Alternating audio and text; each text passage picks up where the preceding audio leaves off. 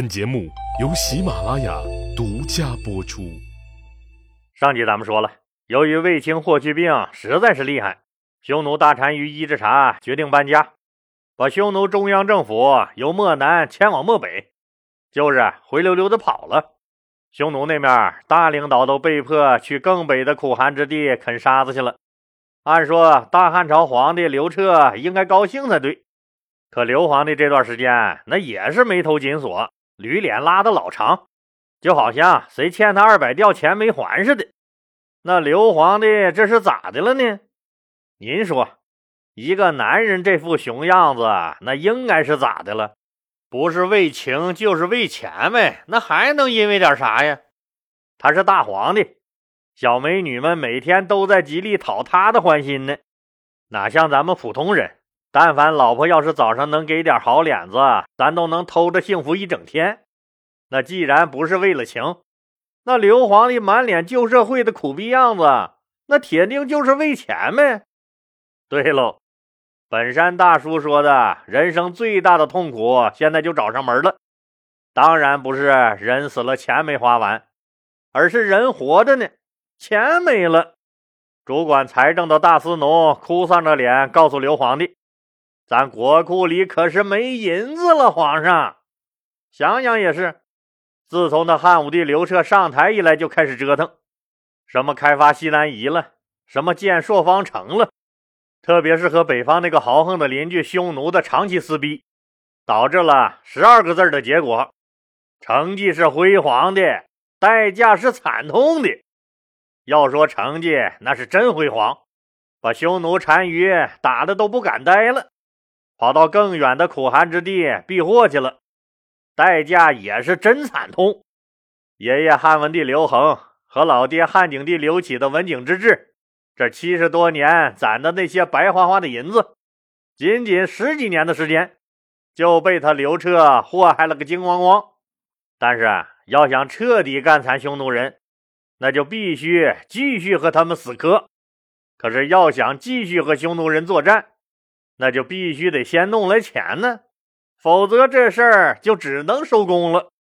要是这样的话，匈奴的问题无法解决，南越的问题那也是无法解决的。可现在国库空了，一下子去哪儿找那么多钱？要是咱们普通老百姓急着用钱怎么办？那除了借，就是琢磨着把手里的什么大金链子、小金表。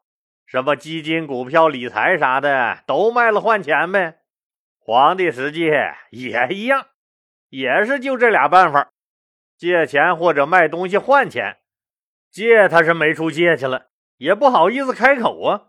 他是最大的地主了，他跟谁借去？全国人民都是他的小弟，那就只能卖东西换钱了。皇宫里好东西倒是不少，可刘皇帝拿起哪个都舍不得。最后，刘皇帝心一横：“我是皇帝呀，咋能和老百姓似的，干啥事儿小家子烂气的？要搞，咱就搞点简单粗暴、来钱快的。得嘞，为了紧急筹集军费，我卖帽子吧。这东西来钱快，一顶就能卖几十万。啥帽子这值钱呢？官帽子呗，啥帽子？”反正这帽子只有他刘皇帝才有资格卖，独家买卖，童叟无欺，还绝无分店。事实证明，这是个后患无穷的来钱绝招。刘彻不知道这是胡闹，当然知道，可没办法呀，必须尽快弄回钱来。抗击匈奴是战绩辉煌，可损失也不小。这几次战争，汉军伤亡了有十万兵马。刘彻这人咱知道，霸气也不差钱儿，先后拿出了二十万金，奖励功臣和抚恤阵亡战士的家属。西汉时期，这一金就相当于一万钱，那么二十万金多少钱？二十亿钱。但这一项就花了这么一大笔钱，这还不算什么兵器、衣甲和往前方运送粮草的费用。何况现在还在边境上戍边的将士们，那人家可等不了长时间没这个粮草补给，所以弄钱这事儿很急迫。既然急迫，那就加班加点儿，九九六的赶紧弄呗。终于方案出来了，能卖的官帽子最终以爵位的形式出现，一共十一个爵位等级，最高一级是造士，第二级是咸鱼卫，第三级是梁士，第四级是元荣士，第五级是官守，第六级是丙夺，第七级是千夫，第八级是乐清，第九级是直荣。第十级是正地庶长，第十一级是军位。这十一级爵位按等级高低卖钱，每级十七万钱递增。凡是能买到第七级千夫的，您就可以去基层当个村长了。可千万别把村长不当干部，人家刘皇帝可说了，干好了这前途大大的。那怎么个大大的法啊？就是啊如果你干好了。就有机会被推荐到中央当郎官。郎官老李说过，那就是陪在皇帝身边，专给皇帝办事的小弟，天天陪着皇上，那将来发达肯定就是个大概率事件呢。这个诱惑力那就太强了吧？当然了，弄钱嘛，咱就得多点开花。除了允许老百姓出钱买爵位、买官以外，还可以用钱免罪，比如说。你犯法了，以前都是问法官大人，我这罪得判多少年呢？现在可就省事多了，直接笑嘻嘻的问法官大人，我犯了多少钱的错误？您说。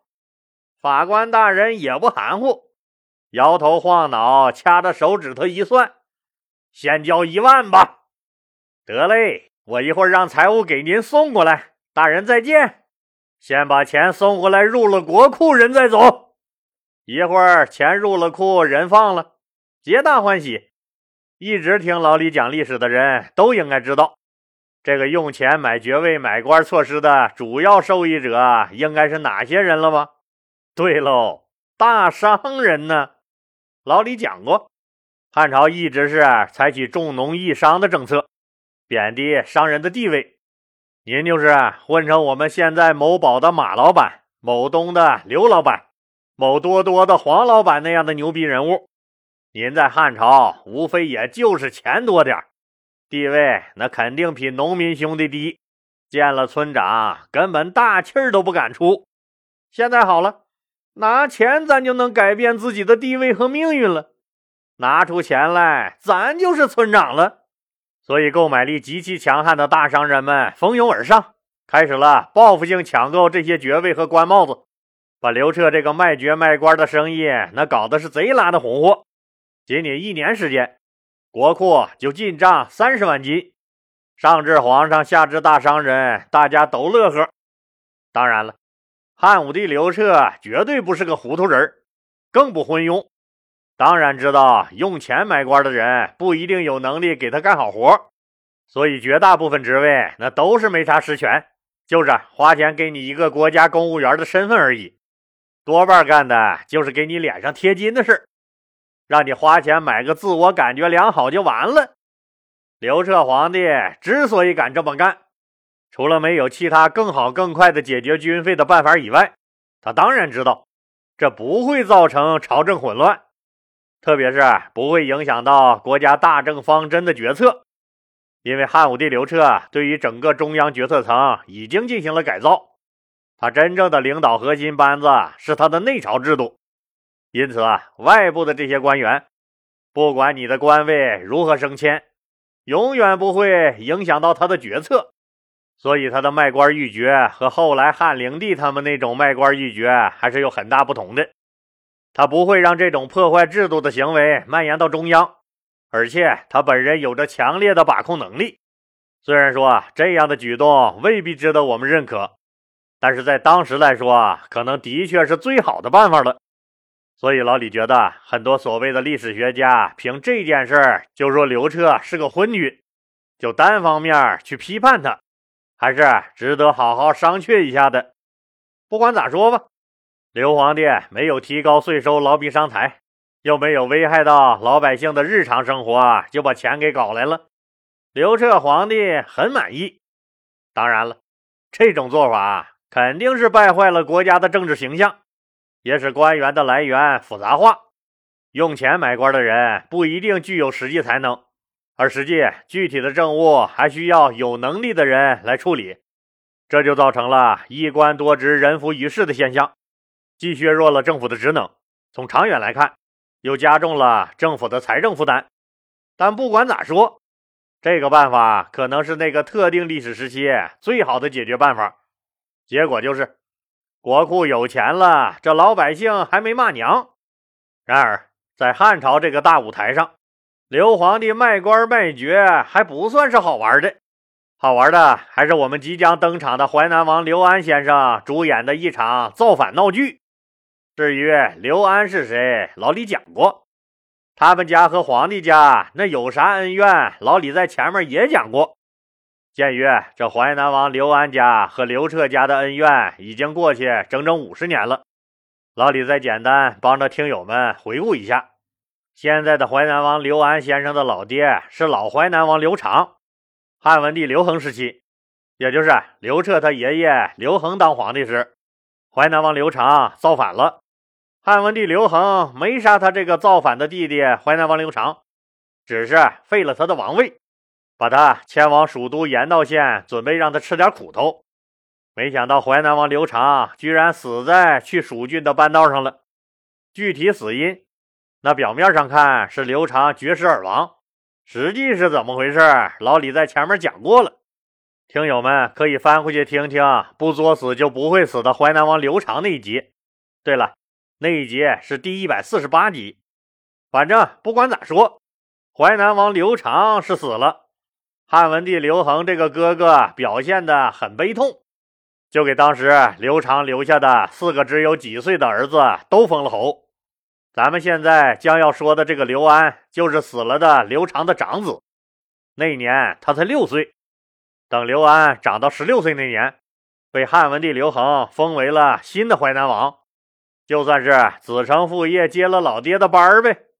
弟弟刘赐被封为了衡山王，另外两个弟弟早就夭折了。这个淮南王刘安先生在大汉朝那是很出名的，不是他治国有多厉害，他厉害的是在学术方面。我们现在耳熟能详的《淮南红烈》，也就是《淮南子》这部哲学著作，就是由他淮南王刘安先生主持撰写的。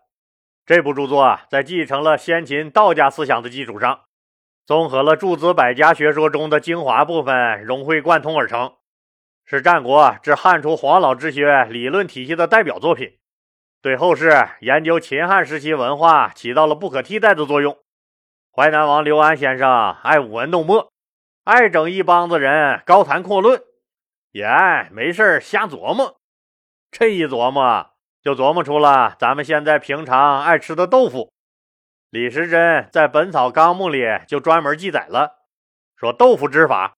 始于汉淮南王刘安，你看，淮南王刘安先生著书立说，写下《淮南子》，而且他在他的淮南国口碑非常的不错，勤政爱民，还发明了我们爱吃的豆腐。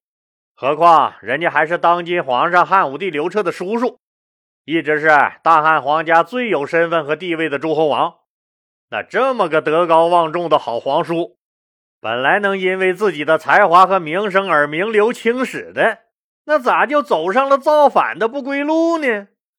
老李觉得这原因大概有两个，一个是结交了一帮子不靠谱的朋友，另一个更重要的原因是，他有一个实力坑爹的好儿子。咱们先说第一个，淮南王刘安先生喜欢读书做文章。这文人墨客多数都是喜欢聚堆儿谈这个诗和远方啥的，刘安先生也不例外。人家是淮南王，家里地方大得很，有这个条件，就大量招揽门客。白吃饭那谁不来呀？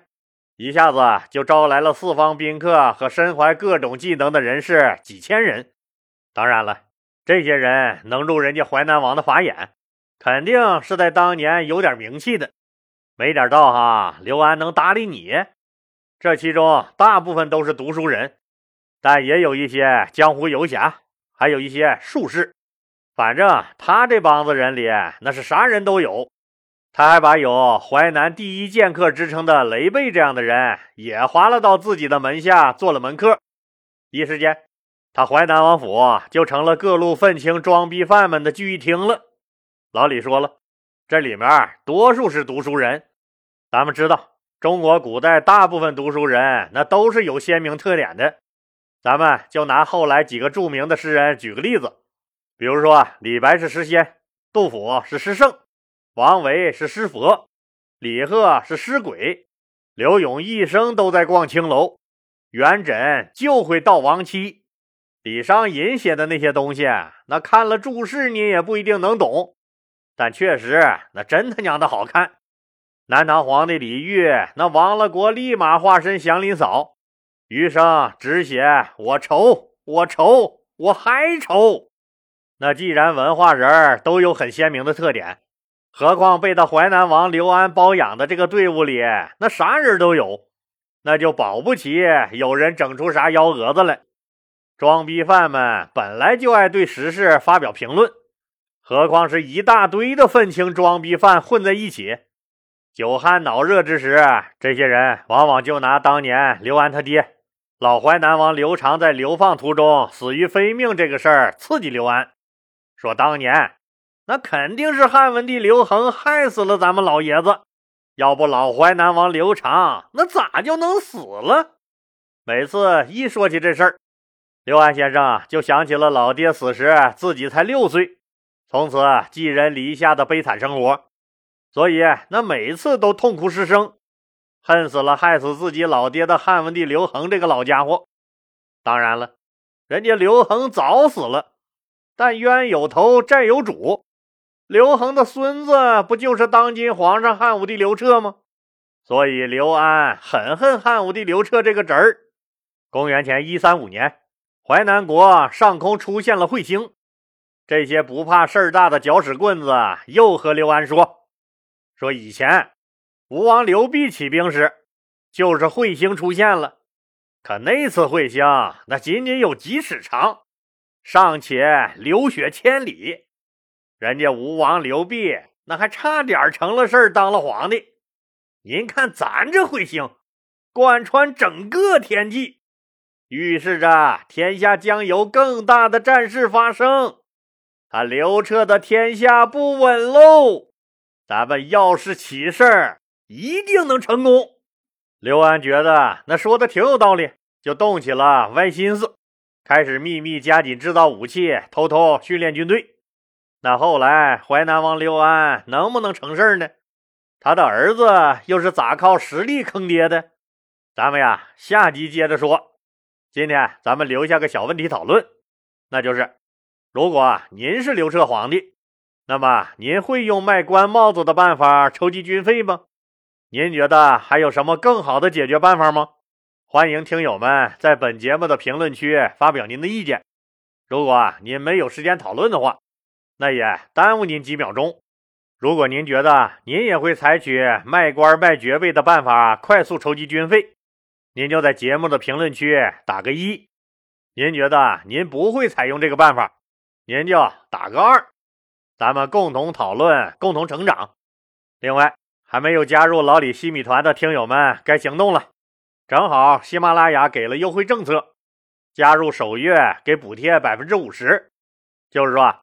您每月只需要支付四元钱，就可以享受所有老李之前二十三期价值五十一元的收费节目，和以后所有的收费节目都能免费听，和其他节目超前听等七大权益。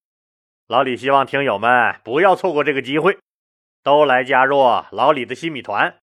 您享受了优惠，又支持了老李，何乐而不为？老李在这儿，谢谢大家了。